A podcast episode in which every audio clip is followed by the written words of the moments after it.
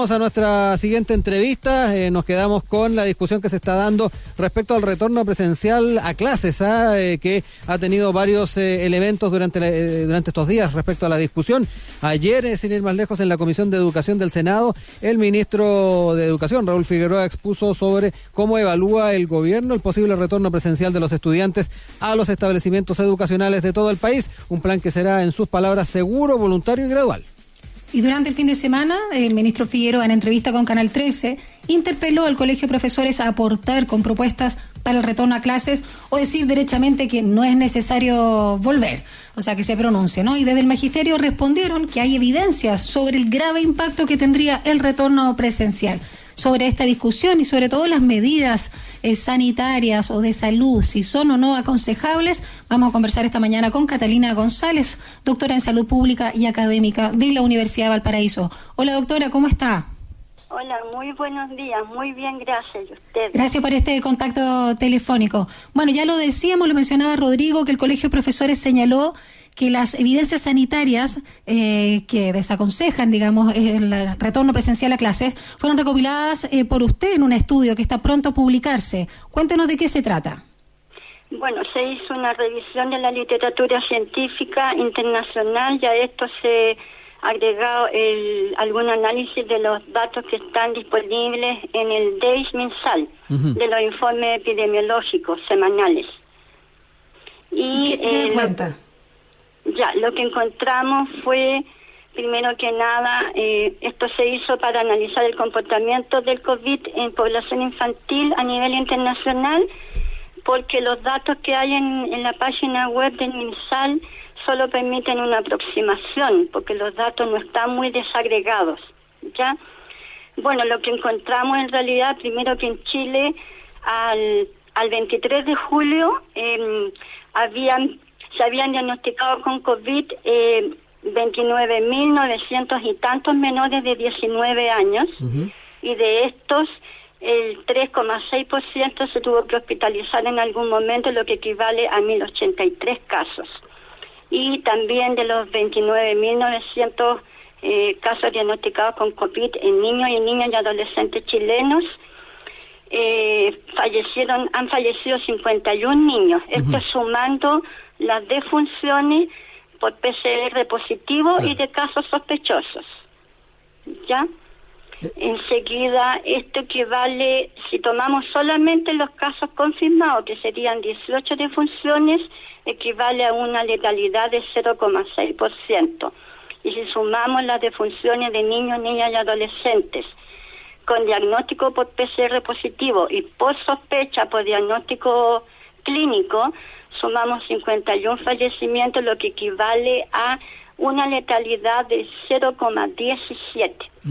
Eh, en ese sentido, doctora, perdone, eh, a propósito de estos datos que nos está proporcionando, eh, y, dado que todavía tampoco tenemos una vacuna, tampoco tenemos claridad de por qué se producen estos decesos, ¿sería desaconsejable entonces el poder en el corto plazo volver a clase? Lo que pasa es que yo coincido con la postura del ministro de Salud en el sentido de que tal vez en aquellos lugares de Chile que son muy aislados, que sean escuelitas pequeñas y en que haya cero casos, se podría retornar a clases presenciales. Pero en las zonas urbanas y especialmente en las ciudades grandes, eh, desde mi opinión, yo lo desaconsejo, porque en este momento la cantidad de niños diagnosticados y de, de fallecimiento considera que los niños están en confinamiento. ¿Qué pasaría si tú mm. sacas los niños masivamente al colegio? Mm. ¿Mm? Eh, hay un estudio hecho en, en Corea de una escuela donde volvieron los niños a clases y a los siete días se tuvo que cerrar porque tuvieron un 28,4% de los niños contagiados. Y la proyección Sí, dígame nomás. Eh, solo en ese sentido, porque está relacionado con el ejemplo que usted da, porque pensamos que también hay que asimilar, ¿no? Estas medidas de prevención. No es lo mismo, los niños por lo general, sobre todo los más chicos, ¿no? Están en las casas sin mascarilla, están resguardados, protegidos en sus hogares, ahora han podido salir a las áreas públicas en aquellas comunas que están en la etapa de transición. Casi vemos chiquititos, muy chiquititos, incluso con mascarilla, otros no tanto, pero cuidado por sus padres, pero ya la dinámica que se da en un aula de clase, incluso pensando, por supuesto, en eh, que haya un número reducido también, y no sé cómo sería ahí también en los turnos, en términos logísticos, los niños es eh, muy difícil que puedan mantener la distancia física, ellos necesitan mucho el contacto. Entonces, ¿cómo estas medidas de cuidado y de prevención se pueden asimilar en tan poco tiempo? ¿Cómo ve también eso? Ya, bueno, yo digamos mi opinión los doy en base a la revisión que hice, las conclusiones. Hay un estudio en Wuhan, China, donde se demuestra también en una escuela que volvió a abrir y después tuvieron que volver a cerrar, que solamente el 42% de los escolares fue capaz de seguir la instrucción de lavado de manos mm. y el 51,6% de los niños de los mismos niños fue capaz de mantener la instrucción de uso de mascarilla permanente. Porque uno es que haya medidas y otro es que los niños tengan la capacidad de mantenerla durante la jornada escolar.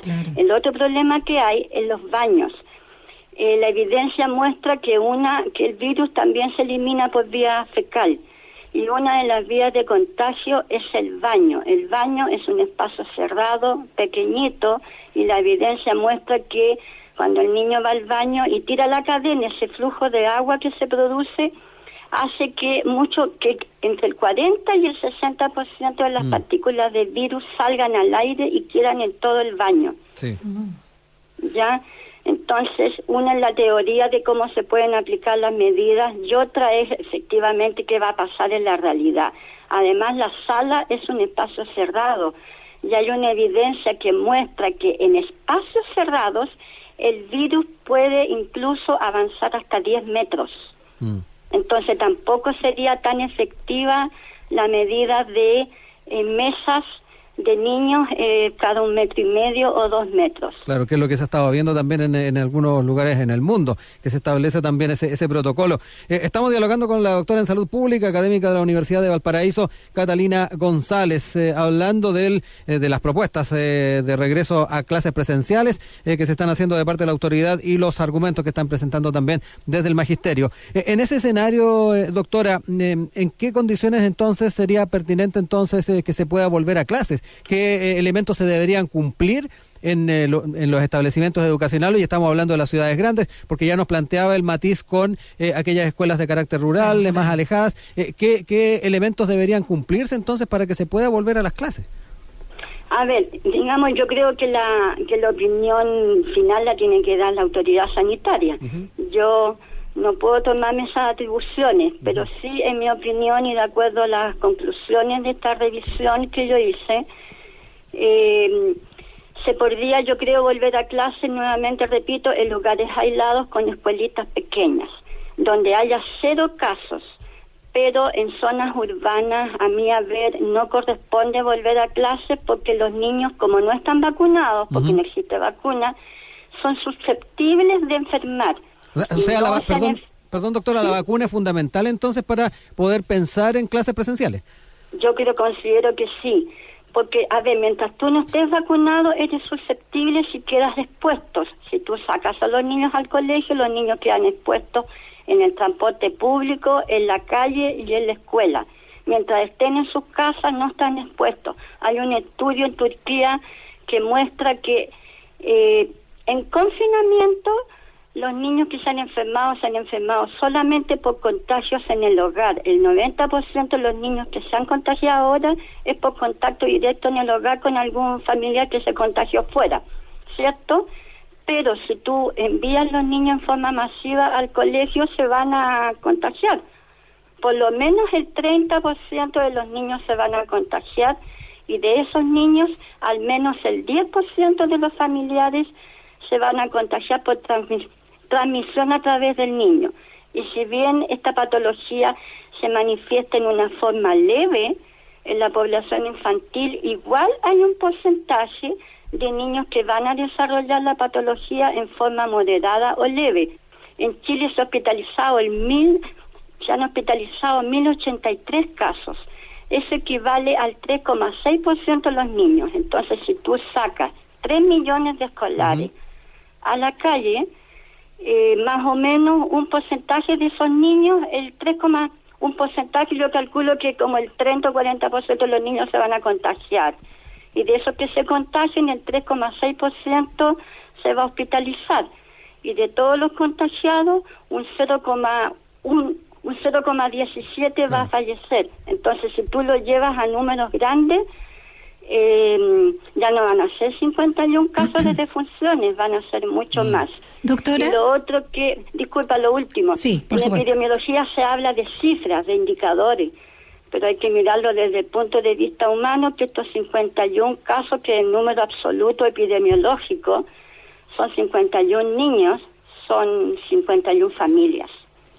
Doctora, respecto a lo que mencionaba de, de la importancia de la vacuna, sobre todo para los niños, eh, niñas, eh, menores, los más chiquititos, pero también para los adolescentes, la población en general. Rusia recién acaba de informar que cuentan con una vacuna, no sabemos cómo se va a distribuir eh, a nivel mundial, cómo otros laboratorios están trabajando, porque nosotros estamos terminando prácticamente el año, bueno, estamos en el segundo semestre, pero todo da por hecho y creo que por ahí va que por lo menos en las grandes ciudades no se va a volver a clases de forma presencial. Pero si pensamos en marzo, que es el inicio de nuestro año académico, lo más probable es que tampoco contemos con una vacuna acá en Chile, más allá de también de los convenios que están haciendo con laboratorios chinos desde nuestro país.